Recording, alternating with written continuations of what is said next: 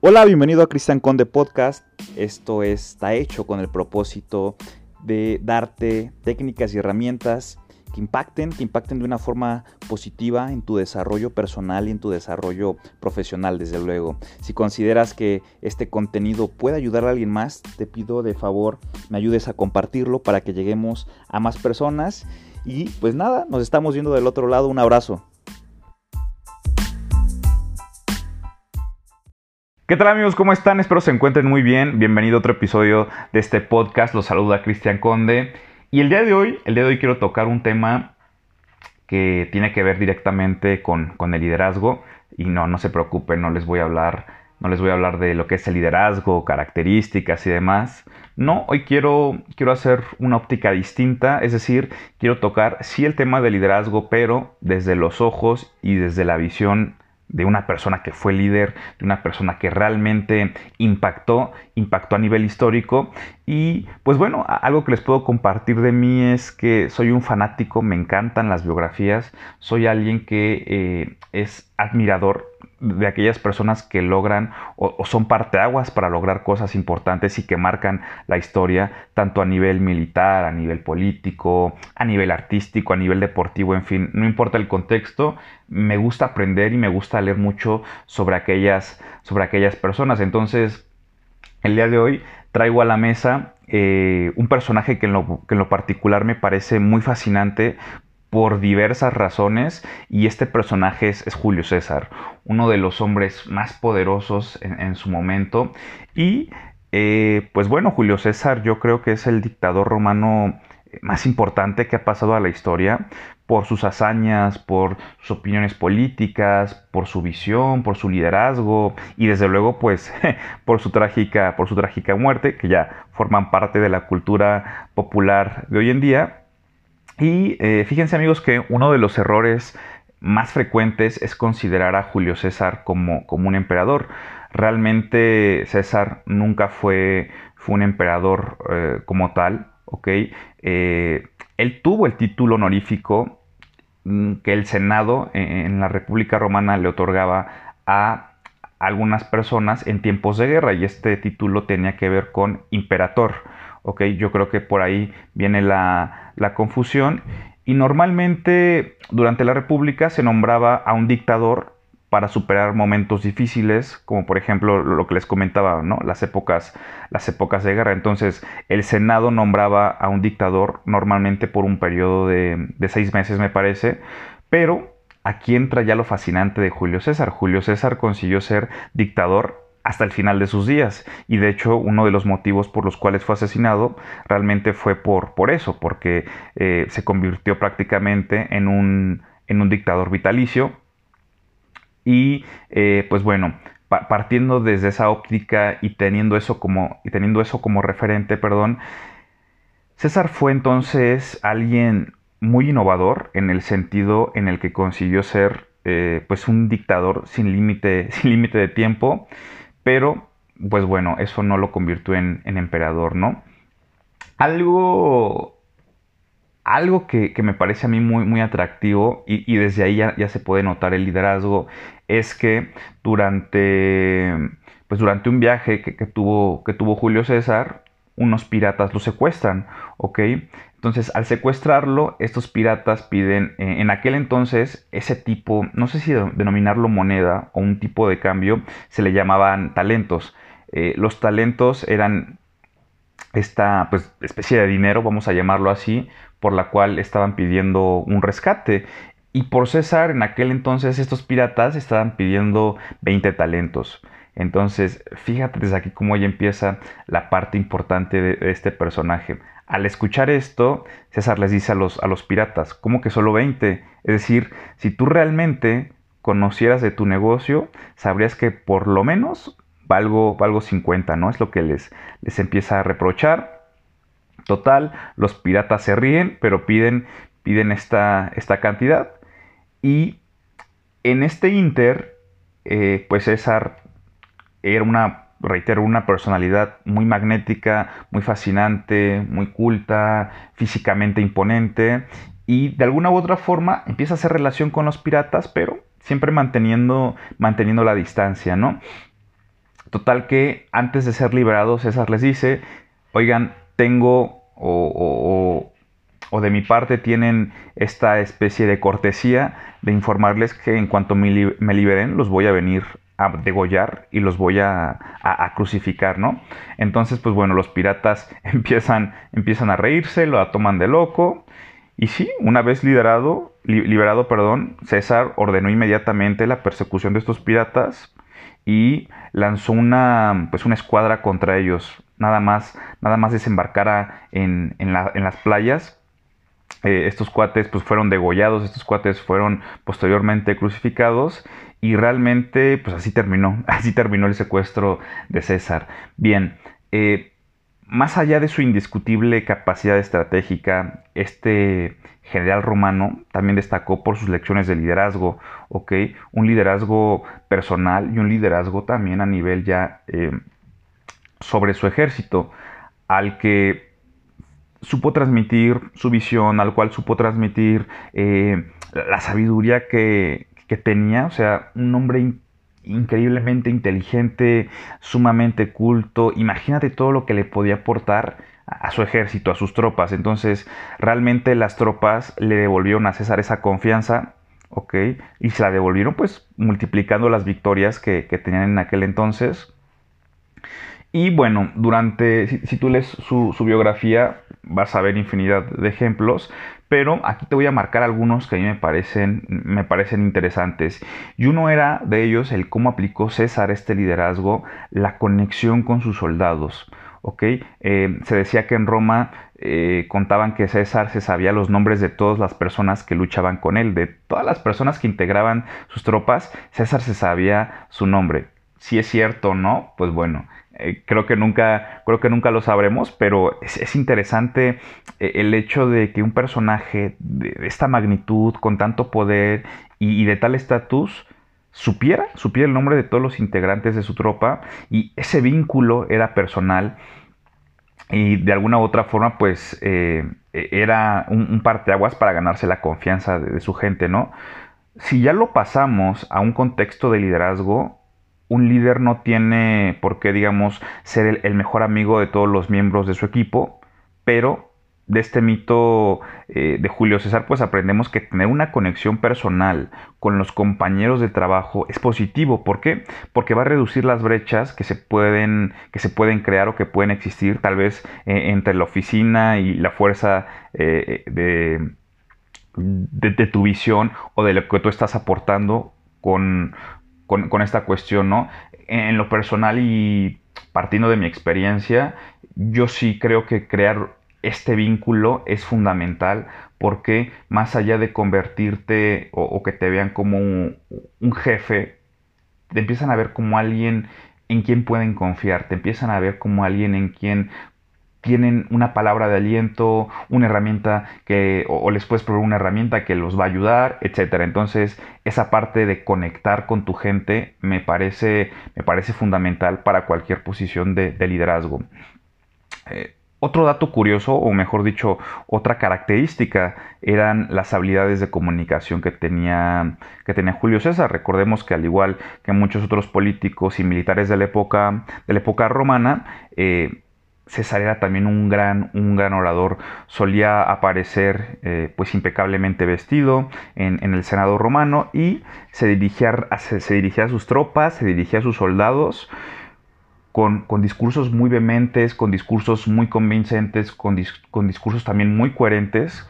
Y eh, esto que nos dice, pues que un buen líder tiene que aprender o tiene que preocuparse por aprender técnicas de comunicación que le ayuden a transmitir, que le ayuden a conectar, que le ayuden a comunicar de una forma asertiva, eh, pues todos aquellos mensajes que va, que va a lanzar a su equipo, ¿no? O en este caso haciendo la analogía a, sus tropas. Eh, eso es muy importante porque si tú como líder no comunicas, no conectas con tu gente, no te acercas a ellos, no hablas en su idioma, pues difícilmente todas aquellas instrucciones que tú indiques van a, van a recibirse y van a entenderse. Entonces, una parte importante es esta habilidad de comunicación que tienes que empezar a desarrollar ya, tanto a nivel escrito como a nivel verbal, como a, nivel no verbal. Eso es muy, muy importante. Eh, otro aspecto que caracterizaba a César era que compartía la información. Entonces, eh, una de, las legiones romanas, que era la, información que se, que se, compartía, no solamente la compartía, o no solamente la tenía en este caso César, realmente todas las tropas sabían lo que sabía, lo que sabía el César eh, y lo aplicaban en el campo, en el campo de batalla, ¿no? Eh, en este caso, pues bueno, cada, cada centurión tenía todos los datos sobre el plan de combate, sobre cómo iban a atacar, qué estrategia era la que iban a utilizar. Y eso es lo que se tiene que hacer hoy en día en una oficina. No tiene que haber mm, barreras en los canales de comunicación. Hoy en día, si la gente no sabe hacia dónde van, si la gente no sabe hacia dónde o qué esperan de ellos en diferentes contextos, pues bueno, esa información muchas veces eh, te, va, te va, a perjudicar si la gente no la tiene, si la gente no está eh, enterada. ¿Por qué? Porque tiene que ir homologarse, la información tiene que estar homologada entre las áreas, de lo contrario, ahí es cuando empiezan los errores de, comunicación. Como líder, entonces tienes que asegurarte de que las personas estén bien informadas y comprendan tu visión para que para comunicar lo que hay que hacer al resto al resto del equipo entonces importante, si tú estás a cargo de un área, si tú estás a cargo de un equipo de trabajo, la comunicación tiene que estar en todos los, niveles. Y me queda claro que habrá por ahí datos que, dada la naturaleza de, o, la delicadeza que tienen, no se van a compartir, pero sí, tal vez a nivel general, todo aquello que tiene que ver con, la estrategia en sí, que es pública, es lo que tendrías que empezar a, dar en ese respecto. Bien, em, en aquel entonces, eh, los, soldados romanos pues, fueron entrenados para utilizar, em, se les llamaba gladius, que eran unas pequeñas dagas punzantes, ¿ok? Con esas pequeñas dagas punzantes prácticamente pues, conquistaron medio mundo. Más allá o lejos de la imagen poderosa de grandes espadas con estas grandes jabalinas que normalmente eh, nos recuerdan los, los espartanos, realmente estas legiones eran especialistas en el uso de estas pequeñas armas, ¿ok? Eran ligeras, pero realmente pues eran muy efectivas. Y al igual que, que, estas tropas que contaban con estas armas, las herramientas que tú dispones como líder, eh, todas aquellas herramientas, tanto eh, a, nivel, a nivel información, a nivel tal vez económico, a nivel estrategia, etcétera, son aquellas que te van a llevar de alguna u otra forma a alcanzar ciertos, ciertos objetivos. Entonces tienes que aprender a utilizar correctamente, pero lo más importante es que desarrolles ciertas habilidades para digamos, exprimir al máximo tu propio potencial y el de las personas que te rodean. Recuerda que tú como líder eres un proveedor. Un líder es un proveedor de esperanza, es un proveedor de herramientas, es un proveedor de algo que le va a ayudar a tu equipo, que le va a ayudar a tu gente a desarrollarse y a crecer. ¿ok? El impacto que tú tienes que tener en una cuestión de liderazgo es eso. Tú eres un facilitador que le va a hacer la vida más sencilla a tu gente. ¿ok? Entonces, ¿por qué digo que un líder en este caso es un proveedor? Eh, sobre todo de esperanza. Mira, analízalo de esta forma. Y lo vemos diariamente en la política. Siempre que hay elecciones, siempre que van a, o están próximas a acercarse estas fechas, siempre por ahí aparece un personaje que promete que va a ser un cambio, ¿ok? Que promete que va a acabar con la corrupción, que va a cambiar con todo aquello malo que afecta a la sociedad. Y la gente, e, en este afán y en esta esperanza de, o en esta fantasía de creer que realmente hay un cambio, eh, empieza a tener esperanza en aquel, en aquel personaje y realmente esa persona lo que te está vendiendo o lo que te está dando, lo que te quiere dar es que tengas fe, no es que tengas esperanza en esta cuestión. Entonces, al igual que este personaje, tú al momento de liderar un equipo de trabajo, tú, tú vas a proveer algo a la gente, la gente va a esperar algo de ti. Y analízalo, analízalo de esta forma. Cuando tú tienes algún problema en tu trabajo que no sabes cómo resolver, normalmente a quién acudes? Pues, pues normalmente acudes a, tu jefe. ¿Para qué? Para que te direccione, para que te diga por dónde sí, por dónde no. Y lo vivimos desde pequeños. Cuando tú te sientes asustado, cuando tú te sientes mal, cuando, eh, vaya, estás de alguna u otra forma en una posición vulnerable, sobre todo cuando eres pequeño, ¿a quién, ¿a acudes? Pues acudes a tu mamá o acudes a tu papá, ¿no? Que en este caso son, son, son tus figuras de, de, liderazgo a primera instancia. Entonces lo mismo pasa, lo mismo pasa en esa cuestión, tienes que experimentar y tienes sobre todo que exprimir ese potencial si es que realmente quieres dirigir un equipo, un equipo eficaz y un equipo de forma pues eficiente. Otro aspecto importante es que tienes que asumir la responsabilidad. Realmente algo que también se dice mucho de César es que siempre estaba cerca de sus tropas. A pesar del peligro, eh, pues el general romano quería comunicarse directamente con su ejército. ¿Por qué? Porque sabía que eso iba a elevar la, moral de los soldados.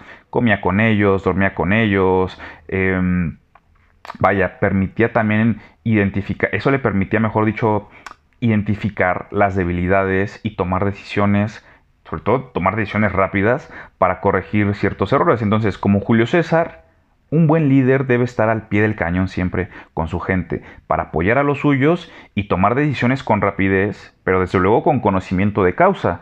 ¿Por qué? Porque eso te va, te va a, a dar una notoriedad y vas a permanecer accesible a tu equipo y vas a poder guiarlos hasta la finalización de cualquier, de cualquier proceso en consecución desde luego de una, de, una meta. Entonces la gente también si tú estás en una posición de liderazgo, la gente también debe de ver que te estás manchando, que te estás manchando con ellos, que estás aferrándote con ellos. Y eso es muy importante, ¿ok? Eso realmente es, es algo que se valora mucho, el hecho de que la gente te vea cerca. Y ahí, eh, más allá de que te vea cerca por ego, ni mucho menos, no, tú te estás dando cuenta, al estar cerca de una operación, realmente cuáles son los problemas, realmente qué es lo que no está funcionando y el por qué no está funcionando. Pero si no sales de tu oficina, si realmente eh, simplemente estás recibiendo reportes y no sales al campo de batalla, pues difícilmente vas a, vas a saber lo que está eh, pasando tanto a nivel negocio como con tu gente. Entonces, eso ahí te lo dejo, te lo dejo en la mesa otra cosa muy importante que sea Julio César y que esto lo debes de hacer sí o sí es que, por ejemplo, eh, él se aseguró de que todos conocieran sus victorias, ¿ok? Muchas de las cuales él relató por escrito y se convirtieron en, hasta en obras clásicas. Eso es algo muy, muy curioso. Y claro, no te estoy diciendo que, escribas un libro o, hagas un blog, ni mucho menos, pero es importante que aprendas a comunicar todo lo que se va consiguiendo en, trabajo, trabajando en equipo, ¿ok? Para hacer participar al grupo de algún proyecto que hayan tenido en común, reforzar el liderazgo, eh, etc. Entonces, mantén una actitud de, humildad, pero no olvides destacar los éxitos y las pequeñas metas que van alcanzando. Eso es muy importante. Todo aquel éxito que tú consigas con tu equipo, todo aquel éxito que tú tengas, eh, todo aquello que esté impactando de forma positiva, tienes que comunicarlo y tienes que celebrarlo. ¿Por qué? Porque esto en automático eleva la moral y eleva la energía, la energía de, tu equipo. Y pues bueno, por último, como líder tienes que arriesgarte muchas veces. Julio César asumió pues los riesgos propios de su liderazgo, más en una posición como en la que él se encontraba. Y en ese sentido, pues un líder tiene que ser valiente y tiene que arriesgarse. Si tú dejas de lado tus convicciones y tomas decisiones basadas en el miedo y en la cobardía, pues de alguna u otra forma estás contribuyendo a, construir un liderazgo sobre una base defectuosa realmente y eh, eso te va, te va a quitar o te va a restar puntos en ese sentido. Tienes que arriesgarte, tienes que tener coraje, tienes que aprender de tus fracasos y en ese respecto, pues bueno, lograrás el éxito sobre un liderazgo, sobre un, liderazgo mm, estable, sobre un liderazgo realmente bien, bien constituido. Pues bueno amigos, hasta acá, hasta acá termina el podcast del día de hoy. Espero ya ha sido de su agrado y bueno, pues pongan, pongan en, práctica. Recuerda que si tú no pones en, en práctica toda la información que recibes, pues no se va a convertir en conocimiento, ¿ok? Lo importante es el conocimiento porque el conocimiento nos va a dar experiencias y las experiencias son el resultado de los estilos o todo aquello que nosotros implementamos ¿ok? Todo, todo, aquella, todo aquella o aquel expertise que de alguna u otra forma nos dio un resultado. Y nos vemos la siguiente semana. Recuerden, los podcasts son todos los días lunes y los días jueves Mi nombre es Cristian Conde, por ahí eh, los invito a seguirme en redes sociales, en Instagram como conde-conferencista y en Facebook como Cristian Conde, la página de internet www.cristianconde.com. Espero esto haya sido de su agrado y nos vemos en el siguiente episodio. Hasta luego.